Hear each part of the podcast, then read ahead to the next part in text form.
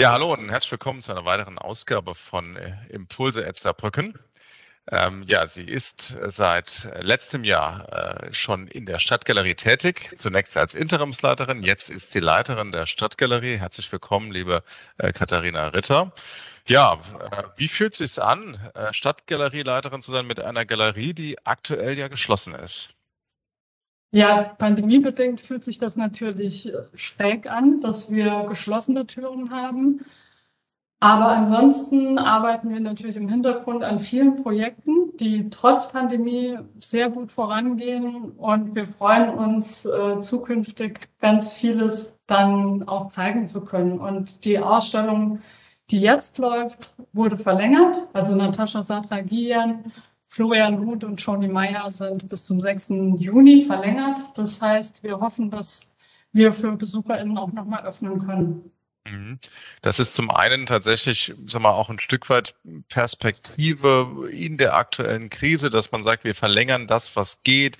Es gibt natürlich auch digitale Angebote, aber so ein bisschen ist es ja auch wie so in der Schleife, wo man eigentlich drin lebt. Äh, wie erleben das die Künstlerinnen und Künstler, mit denen Sie sprechen? Die sind ja nochmal in einer ganz besonderen Lage. Was ist so äh, dort der Eindruck in der jetzigen Phase der Krise? Ja, viele KünstlerInnen nagen natürlich an ihrer Existenz oder am Existenzminimum. Das ist sehr schwierig. Viele versuchen auf unterschiedlichen Ebenen Hilfen in Anspruch zu nehmen und versuchen für sich Wege zu finden, mit der Krise ähm, umzugehen. Das ist für alle schwierig und die KünstlerInnen beschäftigen sich aber auch sehr konzentriert mit ihren eigenen Werken, arbeiten sehr viel ähm, ja im Hintergrund in ihren Ateliers und überbrücken sozusagen immer wieder diese Phasen der Schwierigkeiten. Aber wie für alle ist es extrem schwierig, dass es, wie Sie sagen, ähm, eine sich wiederholende Schlaufe zu sein scheint. Wobei es ja schon auch Lichtblicke gibt, wie Impfungen und ähm, Perspektiven. Und die ähm, KünstlerInnen haben auch sehr unterschiedliche Strategien, um mit der Krise umzugehen, auch in ihrem eigenen Arbeitsprozess. Und aus meiner Sicht sind Kulturschaffende eben auch ähm, eigentlich permanent oder stetig mit ja, fragilen Unübersichtlichkeiten und Unsicherheiten konfrontiert. Deswegen gibt es da eine ganz andere Basis von Umgang bereits mit solchen ja. Situationen. Kommen wir vielleicht gleich noch drauf zu sprechen, sozusagen, wenn sozusagen Krise, wie geht man mit der Krise um? Äh, aber gerade eben hatten wir auch schon gehört gehabt, ja, es geht so um Existenzängste, die viele Künstlerinnen und Künstler haben. Ähm, es geht äh, ja tatsächlich auch um die Frage, wird man überhaupt gesehen mit seinen Sorgen und Nöte? Äh, ich kann mich gut daran erinnern, vor einem Jahr gab es eine relativ intensive Diskussion und auch Demonstrationen von Veranstaltern, von Künstlerinnen und Künstlern. Ähm, aktuell habe ich den Eindruck, äh, ist das Resignation in Teilen, dass wir weniger hören, dass es weniger oder ist es einfach, dass alle Hilfen ankommen? Was ist so der Eindruck? Naja, alle Hilfen in dem Sinne kommen nicht an, weil es da immer noch ähm, Potenzial gibt, das Ganze zu verbessern. Was die Krise natürlich gemacht hat, ist eben auf vielen Stellen ähm, sehr deutlich zu zeigen, auch in der Kunst und auch in dem Förderungssystem.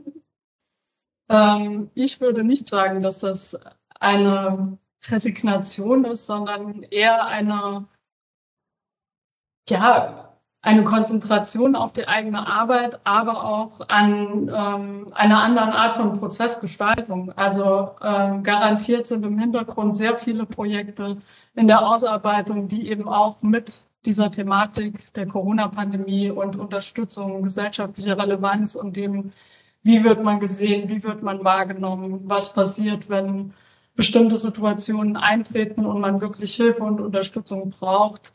Wie kann man damit umgehen und mhm. was kann man äh, daraus auch tun? Klingt so ein bisschen auch, als äh, man hat sich in der Krise ein bisschen eingerichtet und äh, man macht zumindest im eigenen Werk, findet man vielleicht auch ein Stück weit die Möglichkeit, mit der Situation ähm, umzugehen, vielleicht auch das, was es mit einem macht, auch etwas zu ähm, verarbeiten. Ist es das? Äh, wie Äh, ja, was, was für Strategien haben Sie so mal vielleicht auch selber sozusagen, um zu sagen, Kunst und äh, Kultur kann mir helfen, mit der Krise umzugehen? Wie wichtig ist das in dieser Zeit? Ich glaube, da gibt es tatsächlich verschiedene Ebenen, auf die man schauen ähm, sollte. Einerseits die Kunstrezeption, also sich Kunstwerke anzuschauen. Das ist nach wie vor in einigen Bereichen möglich, vor allem im Außenbereich. Zum Beispiel bei uns ist der Innenhof der Stadtgalerie geöffnet mit ähm, einem Werk von Natascha Satragian. Das hilft, um das Denken zu öffnen, um nochmal in einen anderen Austausch mit den eigenen Gedanken zu kommen, als auch ähm, in eine andere Verbindung mit der Umwelt zu kommen. Also eine andere Art von Konfrontation mit unterschiedlichen Themen auch ähm, zu ermöglichen für sich selbst. Und die ähm, KünstlerInnen in ihrer eigenen Arbeit erleben natürlich auf eine Art eine Form von Selbstwirksamkeit und ein Gefühl davon, ja, ähm, aktiv etwas gestalten zu können. Das bedeutet ja auch unter Umständen äh, psychologische Widerstandsfähigkeit und ein subjektives Wohlbefinden ist natürlich aber auch immer mit Zweifeln verbunden. Nur sind KünstlerInnen immer wieder in so einem Austausch mit, ähm, mit Zweifeln und mit Überlegungen, wie funktioniert man überhaupt in diesem ganzen gesellschaftlichen Gefüge auch. Von daher ist es eine Auseinandersetzung, die da eben ja immer wieder und äh, schon lange stattfindet. Das wiederum spricht aber niemanden frei von diesen Existenzängsten und von den Schwierigkeiten. Es ist nur eine Art des Umgangs. Und für mich persönlich ist es so, dass ich tatsächlich versuche, viele Möglichkeiten zu schaffen, um ähm, Perspektiven für KünstlerInnen auch zu eröffnen. Gerade jetzt ist zum Beispiel auch Maciej Bosnek da, der ähm, eine Einzelausstellung ähm, ab Juli bei uns haben wird und bin im Austausch mit Gillian Brett, die nächste Künstlerin, die ähm, bei uns ausstellt. Und wir versuchen über unterschiedliche Formate wie die Nahaufnahme in Zusammenarbeit mit dem Regionalverband Saarbrücken auch KünstlerInnen eine Sichtbarkeit in der Pandemie zu gewähren, die nicht über die eigene Plattform, über die eigene Internetseite läuft. Ähm, das ist so ein Punkt, der mir selbst auch hilft, um über diese Krise ähm, ja, mit dieser Krise zu arbeiten eigentlich und mich dann. Ist das so die Arbeit gibt Struktur weiter, ne, sozusagen in der Krise oder ist es Nein, die Werke machen mir mehr Freude, um mich damit auseinanderzusetzen. Es ist dieses gar nicht mal über Corona mehr reden, sondern tatsächlich darin aufgehen in der Kunst. Naja, es ist eine Art von Solidarität, sich gegenseitig zu unterstützen und eben äh, Projekte zu ermöglichen. Es ist auch eine Art von Struktur, wie Sie sagen, dass man eben ähm, an diesen Arbeitsprozessen, an denen man dran ist, weiterzuarbeiten. Und Kunst und Kultur sind natürlich immer ein Ort der ähm, Auseinandersetzung mit einer anderen Art von Wissen. Also in der Krise kommt man ja auch manchmal nicht mit einem Wissen, was man ähm, aus Fakten erhält, weiter, sondern eher mit etwas, wo man unterschiedliche Blickpunkte einnehmen muss, wo man äh, schauen muss, wie man unterschiedliche Wissensformen auch miteinander vermittelt und sich selbst auch eine Haltung erarbeitet, um dann nochmal in eine Selbstwirksamkeit auch reinzukommen. Und das leistet die Kunst natürlich auch, ja. Mhm. Ihre Strategien sind ganz vielfältig, mit der Krise umzugehen, spazieren gehen, den Gartenarbeit, aber wir haben auch schon gesagt, selbst beim Spazierengehen kann das Thema Kunst und Kultur eine tolle Rolle spielen, äh, mit Blick auf die Angebote, die eben heute auch funktionieren, weil es tatsächlich Kunst und Kultur im öffentlichen Raum gibt oder in dem äh, Innenhof der Stadtgalerie, ganz sicher auch an anderen Orten natürlich in der Stadt. Also insofern, äh, ich denke gerade an den Urban Art Walk in Saarbrücken, äh, der sicherlich auch mal nochmal einlädt. Insofern ist mhm. auch Kunst und Kultur in diesen Zeiten eigentlich zugänglich. Man muss es ist nur vom Kopf äh, nochmal wahrnehmen. Ähm, mich würde aber tatsächlich noch eins interessieren, bei all dem, was man auch so tut, der Sport, die Gartenarbeit, und vielleicht auch das, was Sie, was wir hatten, die Kindererziehung und all das, was auch belastet. Gibt's auch dabei vielleicht eine besondere künstlerische Haltung? Die einen in der Krise vielleicht weiterbringen kann, dass man sagt, na gut, ich kann jetzt Gartenarbeit machen, so, so, nach dem Motto, Hauptsache das Unkraut ist weg, oder ich sage, nee, ich mache es auch liebevoll und bin ja eigentlich auch ein Gartenkünstler oder wie auch immer, oder ja, oder ist es, ist es eine Haltung, Künstler zu sein in erster Linie mal? Ja, ich würde sagen, KünstlerInnen haben sehr unterschiedliche Haltungen. Die Haltung, die vielleicht viele gemeinsam haben, ist ähm, eine Offenheit der Vielfältigkeit gegenüber und eine bestimmte Art von Akzeptanz gegenüber ähm, allem, was sie umgibt. Die Auseinandersetzung mit so unterschiedlichen Kontexten, da sehe ich die Kunst als äh, den Bereich an, wo wirklich ähm, ernsthafte Verbindungen zwischen den einzelnen Bereichen geschaffen werden. Ob das dann so ist, dass das äh, auf die Art, wie man Unkraut hier äh, hinausläuft, äh, sei, mal dahingestellt. Aber künstlerische Strategien können uns so weit helfen, dass hm, tatsächlich ein bestimmter Umgang mit Unsicherheiten eine Rolle spielt.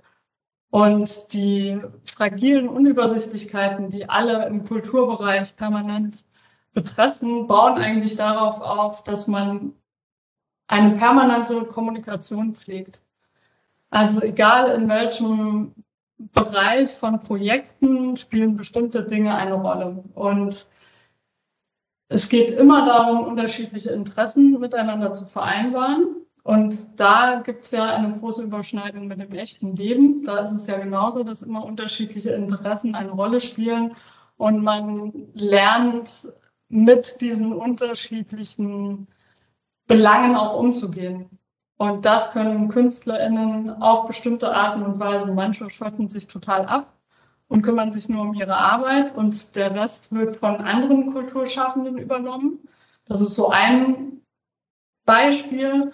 Ein anderes Beispiel ist, dass viele, die zum Beispiel in der Performancekunst unterwegs sind, direkt in realweltliche Prozesse eintauchen. Da fällt mir zum Beispiel Pablo Wendel ein, der ähm, mit ähm, Performance Electrics und Kunststromanbieter Unternehmen gegründet hat.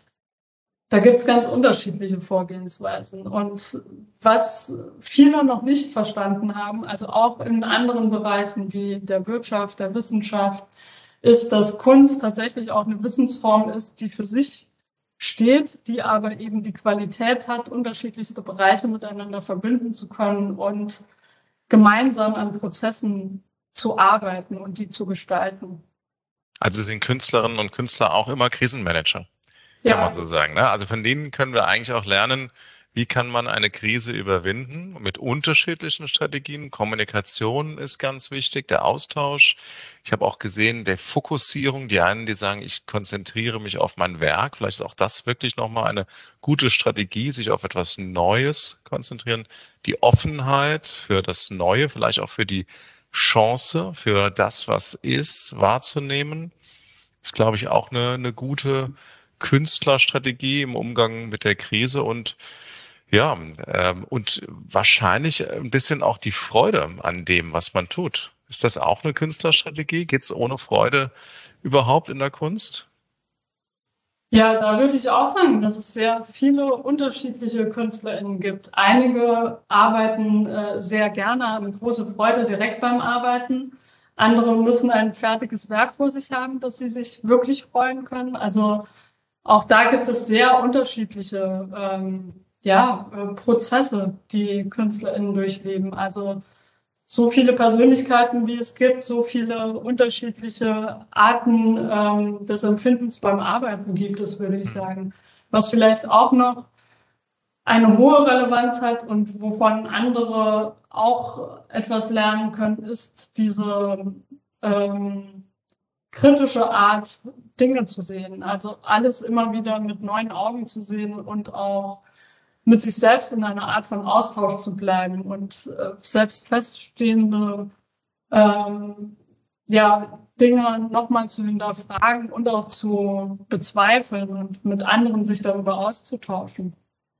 Mhm.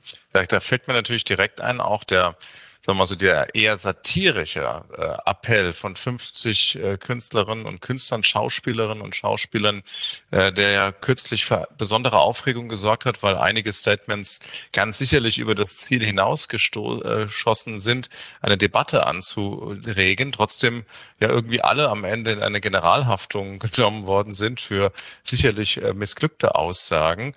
Ähm, eine Diskussion um die Inhalte, um die Frage, was ist eigentlich jetzt auch ja, notwendig, was ist vielleicht übertrieben. Das, was ja eigentlich auch in einer Demokratie das Normale ist, dass man sich über Maßnahmen kritisch austauscht. Haben wir momentan zu wenig äh, Künstlerinnen und Künstler den kritischen Geist? Vermissen Sie den? Das würde ich nicht der Kunst zuschieben und auch nicht den KünstlerInnen. Ich glaube, da gibt es sehr viele kritische Stimmen, die eben auf unterschiedlichen Wegen auch funktionieren. Also ich glaube nicht, dass automatisch alle laut und in großer Zahl auftreten müssen, sondern dass eine kritische Auseinandersetzung, die über bestimmte Krisen und bestimmte Momente, die äh, extrem deutlich wahrgenommen werden, langfristig hinausgehen, wesentlich stärker sind.